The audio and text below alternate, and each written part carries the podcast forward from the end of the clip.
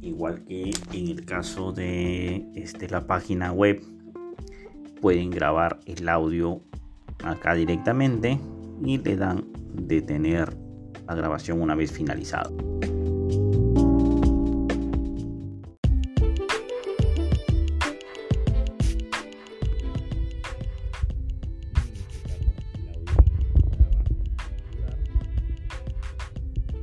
Una vez que termine